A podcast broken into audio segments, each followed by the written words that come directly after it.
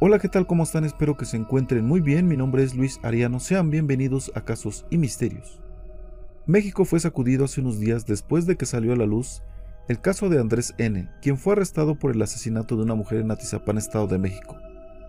El hallazgo del cuerpo de Reina González, nombre de la víctima, fue solo principio de una escalofriante historia que incluye al menos otras siete mujeres muertas y más de mil restos de personas encontradas en la casa del terror, así como su obsesión por las mujeres más chicas que él, de aproximadamente 30 a 36 años de edad, en el cual llevaba más de 20 años cometiendo estos horrendos crímenes, las cortejaba en bares y tras su rechazo coleccionaba sus bellos rostros, aunque la captura de este asesino serial no fue por investigaciones de la policía, sino por mera casualidad, gracias a la pareja sentimental de una de las víctimas, que era policía. ¿Quieres saber más de esta historia? Entonces siéntate, Ponte cómodo, abróchate el cinturón y acompáñame a saber todos los detalles de esta larga investigación sobre los hechos recientes y todo lo que está sucediendo.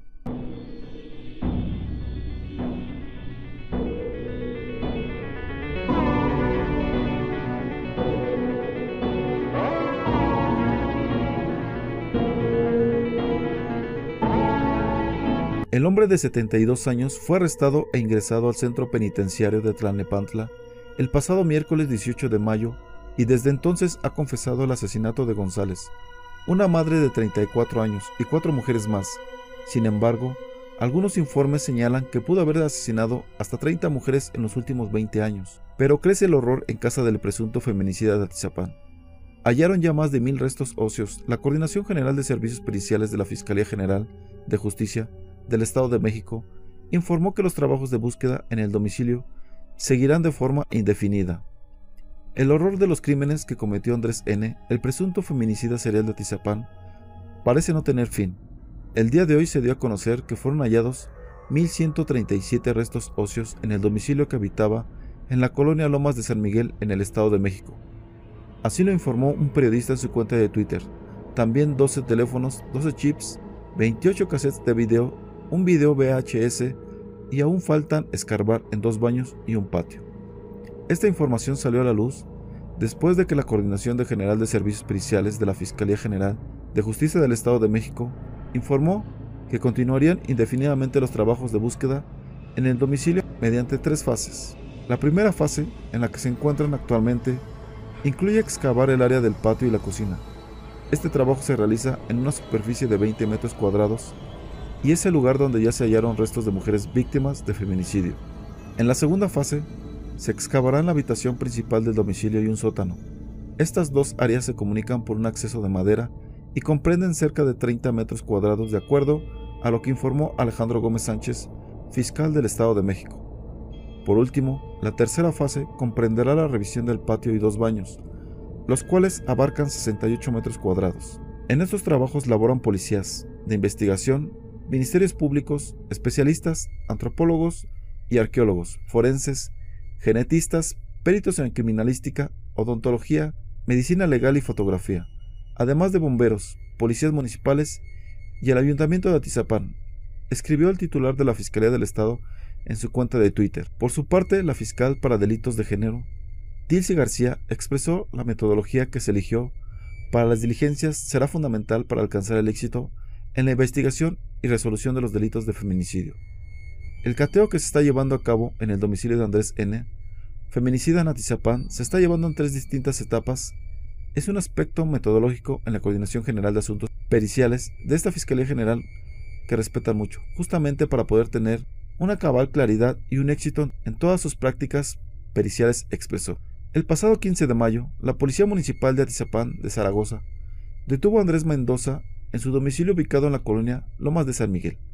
Pudieron dar con el feminicida debido a que encontraron los restos de Reina González Amador, quien fue reportada como desaparecida y días más tarde fue hallada descuartizada. De forma extraoficial se dio a conocer que durante las labores realizadas por los peritos encargados fueron encontradas cabelleras completas, libretas con nombres, cráneos, rostros desollados, cuchillos, machetes y una cegueta, también fueron aseguradas 20 grabaciones de los asesinatos que Andrés N. cometió, lo cual presume que el detenido habría estado asesinando mujeres por 20 años. Tras el paso de los días, desde la detención, se ha descubierto la obsesión del feminicida por mujeres más jóvenes que él.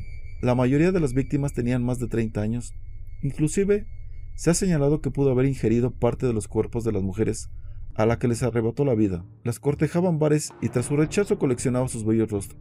Van siete las víctimas del feminicida serial de Atizapán. Además de Reina se encuentran también Flor, Ninive y Rubicela. Detalló el secuestro y asesinato de Norma, Berenice, Aline y Gardenia. Las autoridades ya investigan el número exacto de víctimas que enterró en su casa. Tras realizar la primera audiencia de Andrés N., de feminicida serial de Atizapán de Zaragoza, tras 4 horas y 20 minutos se dictó prisión preventiva y fue vinculado a proceso en los juzgados del penal de Barrientos en Tlalnepantla, donde está recluido. Sin embargo, ahora han aumentado a 7 las víctimas, pero podrían ser más conforme avanzan las investigaciones. Según su primera declaración, sin embargo, los peritos analizaron todos los restos óseos para determinar el número exacto. Aunque sus abogados le sugirieron reservarse su derecho a declarar, expresó, Lo hecho hecho está, solo quiero decir la verdad. Ahí está el esposo de Reina, él vio todo.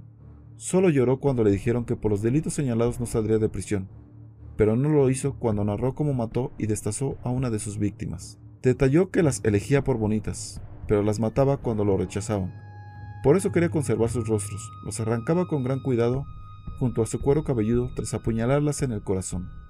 Detalló que su primera víctima fue Norma N., desaparecida el 6 de agosto del 2011 en el municipio de Tlalnepantla, Estado de México. De acuerdo a su ficha de desaparición, trabajaba en un bar denominado El Barrigón. Su segunda víctima fue Berenice Sánchez Olvera. Ella tendría alrededor de 20 años y trabajaba en el bar denominado El Marinero. A dos mujeres más también las cortejó y de nuevo cuenta lo rechazaron para tener una relación sentimental, Aline y Gardenia. Las conoció en el bar El Barrigón, mujeres de las cuales no se tiene una ficha de identificación. Al igual que estas mujeres, en 2016 conoció en otro bar a Flor Ninive, quien también trabajaba como mesera, la invitaba a comer y le daba regalos. Sin embargo, también ella se negó a ser su pareja sentimental, por lo que la asesinó en octubre de ese año. Rubicela era repartidora de aplicación de comida por teléfono. A ella la vio ir por un pedido a un restaurante, ahí la secuestró. Le gustó tanto que también la quería solo para él. Acabó con su vida en el 2019. Bruno, esposo de Reina González, la víctima por quien fue descubierto, rindió su declaración donde narró que se despidió de su esposa el viernes a las 5 de la mañana y luego se fue a trabajar. Ella le dijo que ese día iría a comprar refacciones para celulares, ya que a eso se dedicaba, por lo que se quedó de ver con Andrés, pero ella nunca regresó. Al otro día ingresó a la fuerza al domicilio del sujeto de 72 años, encontrando la dantesca escena de su esposa cercenada sobre una mesa del comedor. El esposo de Reina González, madre de dos pequeñas hijas de 4 y 8 años de edad, Pidió que se deje de mencionar que ella tenía una relación con este hombre. Explicó que era un amigo de la familia, que le tenían lástima y trataron de apoyarlo económicamente por ser de avanzada edad, por lo cual le tenían plena confianza. Mis hijas no pueden ver la televisión porque dicen que ella tenía una relación extramarital, lo cual no es cierto. No sé si él lo inventó, dijo el hombre por el cual Andrés N. logró ser detenido. Todo México se horrorizó, porque no era el único cuerpo. La policía encontró cráneos y varios huesos, pero lo más escalofriante fueron rostros desollados con cabelleras completas. Estaban bien conservados. La pericia de este hombre de 72 años al cortar la piel se explica tras los testimonios de los vecinos, que relataron que trabajó por varios años en un rastro de preparación de carne para consumo humano en Tlalnepantla. Los cortes para separar la piel del músculo eran muy precisos, además los conservaba con sal para eliminar la humedad y preservarlos en buenas condiciones, ya que era un experto en cortar carnes tras oficio que desempeñaba alguna vez. En este domicilio, en la calle Margaritas, de la colonia Lomas de San Miguel, durante las labores de campo, fueron encontradas además maquillaje, ropa, zapatos de mujer, libretas con 29 nombres, herramientas de corte como cuchillos, machetes y una cegueta, así como 20 grabaciones, presuntamente de los asesinatos que cometió. Durante 20 años Andrés M. pudo haber asesinado y descuartizado a varias mujeres, según el registro de su libreta. Él mismo afirmó que también se las comía. El hombre aparentaba ser un vecino normal. Andrés N. trabajó como presidente del Consejo de Participación Ciudadana en el gobierno municipal de Atizapán de Zaragoza. Actualmente formaba parte del equipo de campaña de Pedro Rodríguez Villega, candidato a presidente municipal de Atizapán de Zaragoza, por la coalición Va por México. Sin embargo, tras darse a conocer sus asesinatos, el candidato negó toda relación con él y aseguró que era un ciudadano más que se acercaba a apoyarlos. La alianza parcial electoral estaba formada por las elecciones del 2021 por las dirigencias nacionales del Partido Revolucionario Institucional PRI, el Partido Acción Nacional PAN y de la Revolución Democrática PRD. Dilcia García, fiscal de delitos de género en el Estado de México, explicó en un video difundido por el periodista Antonio Nieto que hallaron restos que corresponden a varias mujeres y otros elementos que indican que el sujeto sería un feminicida serial. En el cateo que se realiza en la casa del sujeto imputado, hemos encontrado desgraciadamente diferentes indicios humanos, restos óseos, ropa de mujer, credenciales de lector y otros elementos que nos hacen suponer que pudiese ser feminicida serial aseveró. En el cateo que se realiza en la casa del sujeto, sin embargo, tras el paso de los días y de las investigaciones, el horror sigue destapándose, ya que se ha descubierto la terrible obsesión por las mujeres más jóvenes que él, la mayoría de treinta y tantos años. El trastornado sujeto las haría que se quedaran con él para siempre de una u otra forma, desoyó sus caras y cuero cabelludo, y los guardó como una enferma e inaudita colección. Esposo de víctima sería la pieza clave para detener a presunto feminicida serial de Atizapán. Andrés N., presunto multifeminicida de Atizapán, pudo haber sido detenido por mera casualidad. Testigos aseguraron que no fueron trabajos de inteligencia de la Fiscalía General de Justicia del Estado de México quienes lograron su detención, sino quien fue el esposo de su última víctima, Reina González Amador, quien lo descubrió y logró su aprehensión. Este cabrón abrió, y cuando él abrió, él se metió, dijo, pues ahí te va carnal, porque se esconde qué tranza, y pum va para adentro. Entonces, pues al ver el desastre lo sometió. Relató el testigo gracias a ello, se logró la detención del asesino. Todo comenzó el viernes 14 de mayo, cuando Reina visitó el domicilio de Andrés N., con quien sostenía una amistad esa noche al notar su ausencia, su esposo acudió al domicilio ubicado en Tlalnepantla a buscarla. Pero el sujeto se negó a abrir la puerta, sin embargo, 24 horas después, y al no tener noticias de Reina, decidió regresar. Esta vez el presunto feminicida fue quien abrió la puerta. Los hombres forcejearon hasta que el esposo de Reina logró ingresar al domicilio, en donde encontró sobre una mesa los restos cercenados de su esposa. Sin saberlo descubrió también al feminicida de al menos 19 mujeres más. Andrés fue carnicero. Él trabajó en el rastro de Tlalnepantla. ¿Por qué crees que hizo lo que hizo? Dice que su hermana, junto con su hijo de 7 años, desaparecieron hace 5 años, luego de acudir al domicilio de Andrés N. Tengo desaparecida a mi hermana, este María Noé Mares Robledo. Este ya va para cinco años y la verdad es que el señor fue el último que la vio. Entonces lo, ahora sí que lo llevé al Ministerio Público y él declaró este, que sí la había visto, pero pues nada más como, ahora sí que como comentario de que la había visto. Ella también iba acompañada de su niño. Comenta la pareja de la víctima. Andrés N. de 72 años fue arrestado por la Fiscalía del Estado de México, luego del presunto feminicidio de Reina González, y quien se piensa pudo haber matado durante más de 20 años. Para ganarse la vida, Reina administraba un local de accesorios para celulares en la colonia Lomas de San Miguel, en Atizapán de Zaragoza, lo que le permitía obtener ingresos para mantener a sus dos pequeñas hijas. Otra víctima pudo haber sido Flor Ninive Vizcaíno, de 38 años, desaparecida desde octubre del 2016.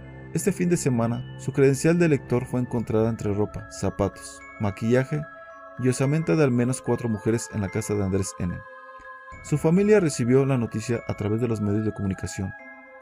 Pensamos en muchísimas cosas, cómo ella estaría sufriendo, cómo estaría ella clamando y pidiendo auxilio y nadie la pudo ayudar, dijo su tía, Amparo Mejía. Flor Ninive vivía con sus dos hijas adolescentes. El día que desapareció salió de su domicilio ubicado en el fraccionamiento Tejabanes en Tlalnepantla. Lo único que les dijo a sus dos pequeñas de 15 y 16 años es que iría a desayunar, pero nunca volvió. Sus hijas ahorita están destrozadas y ya nos hablaron que ellas desde el momento que se perdió su mamá ya no estudiaron. Ya no quieren ir a la escuela porque tienen miedo a que las vayan a secuestrar. Flor Ninive trabajaba como hostes en diversos restaurantes de la zona de Tlanepantla, por eso la familia no sabe dónde pudo tener contacto con Andrés N. Su probable feminicida, Silvia Mejía, otra de las tías de Flor Ninive, aseguró que durante los casi cinco años de búsqueda nunca tuvo una pista de su paradero y nunca había visto a quien probablemente le quitó la vida. Si me lo ponen enfrente, la verdad lo desconozco. Ni idea quién sea. En el perfil de Facebook de Flor Ninive se encuentra en el último mensaje que escribió justo el día que desapareció por la mañana, en donde agradece a Dios por su familia y sus amigos, que se sentía bendecida y no pedía nada. Un día antes escribió en otro mensaje dirigido a sus hijas, sin imaginarse que sería lo último que les diría. Hijas, cuídense, las espero el domingo. Dormiré solita, las extraño amores. Para la identificación de los restos de Flor Ninive, la familia se tendrá que someter a exámenes de ADN. cuyos resultados podrían esperar por meses. María del Carmen Andrade Dorantes también acudió. Dice que su hermana Marta desapareció el 2 de diciembre de 2017. Mi hermana tuvo contacto con el señor porque el señor este, daba despensas, ayudaba económicamente y a mi hermana en ocasiones le llegó a ofrecer este empleo ahí en las oficinas donde él entregaba las despensas. La Fiscalía General de Justicia del Estado de México ya comenzó a tomar muestras de ADN a los familiares de los desaparecidos que presumiblemente fueron víctimas de Andrés. Ya me tomaron una prueba genética, llevé a mi sobrina el día de ayer, igual le hicieron su prueba genética, lo único que nos dicen es que tenemos que esperar porque el procedimiento va a tardar. Eh, van a excavar la casa del señor y pues lo único que me piden es que, que espere. Un más o menos un lapso, me dijeron que entre un mes a dos meses tenían todo. Entonces les dije, bueno, si ya esperé tantos años, que no espere ese tiempo. Entonces estoy esperando eso al momento. Mientras tanto, piden mano dura contra el presunto feminicida, pues temen que por su edad pueda salir en libertad. Ayúdenos por favor, autoridades, a que este hombre no vaya a salir porque va a seguir matando mujeres, piden familiares de las víctimas. Por el momento, Andrés N. está siendo juzgado solo por ese feminicidio por el cual podría pagar una pena que va de 20 a 50 años de prisión. Entre tanto, la Fiscalía General de Justicia del Estado de México ha llamado a la ciudadanía a presentar otras denuncias que pudieran sumarse al juicio. El hombre fue trasladado al centro penitenciario de Tlanepantla, donde permanecerá mientras avanza el caso. El señor Alfonso, con residencia en calle Petunia, lo conocía como todos, pero cuenta la prensa que tuvo contacto con Reina Díaz antes de morir a manos de Andrés. La recuerda como una mujer amable en su trabajo, le tocó ser atendido por ella, en el local de telefonía muy cerca del mercado, y supo de la relación que tenía con en la hora detenido, aunque desconoce si la víctima de 34 años era casada y tenía dos hijos.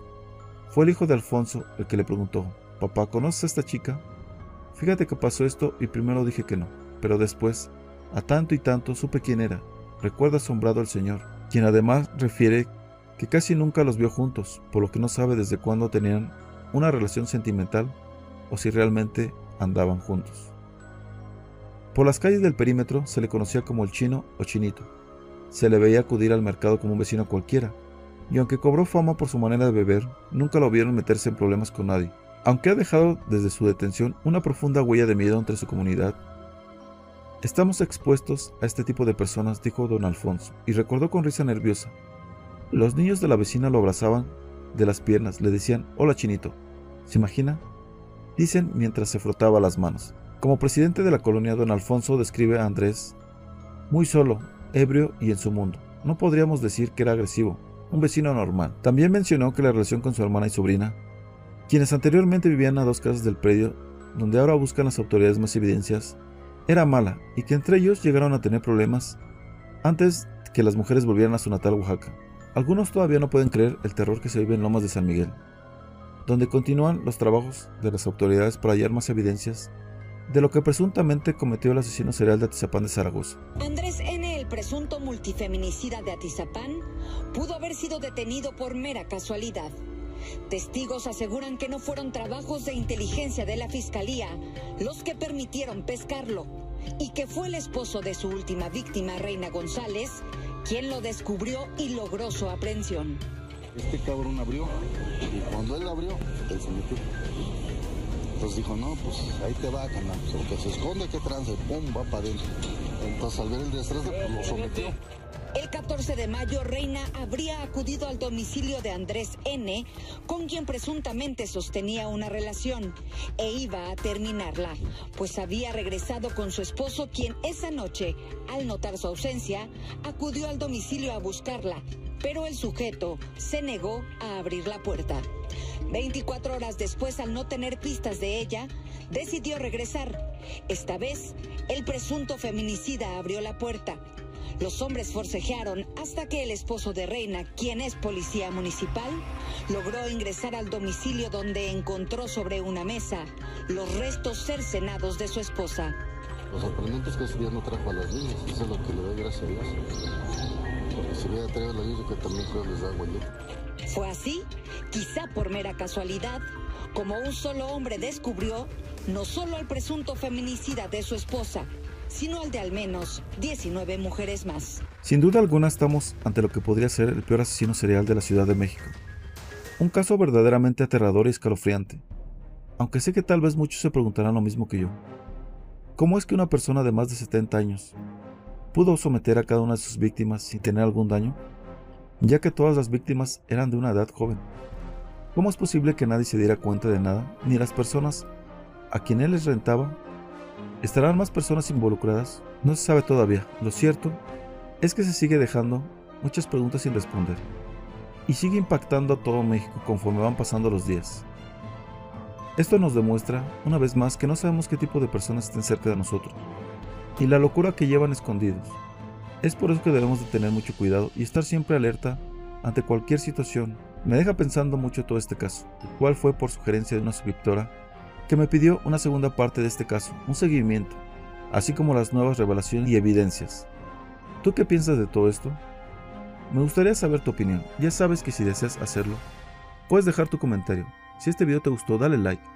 Manita pulgar arriba, compártelo con tus amigos y en tus redes sociales. Eso me ayudará mucho a seguir trayendo este tipo de historias para todos ustedes. Si no te has suscrito al canal te invito a que lo hagas activando la campanita de notificaciones para que YouTube te avise cada que subo un video nuevo y no te pierdas ningún caso como este. Recuerda que cada semana subo dos videos. Y bueno, por mi parte ha sido todo, les mando un fuerte abrazo, nos vemos en un próximo video. Esto fue Casos y Misterios.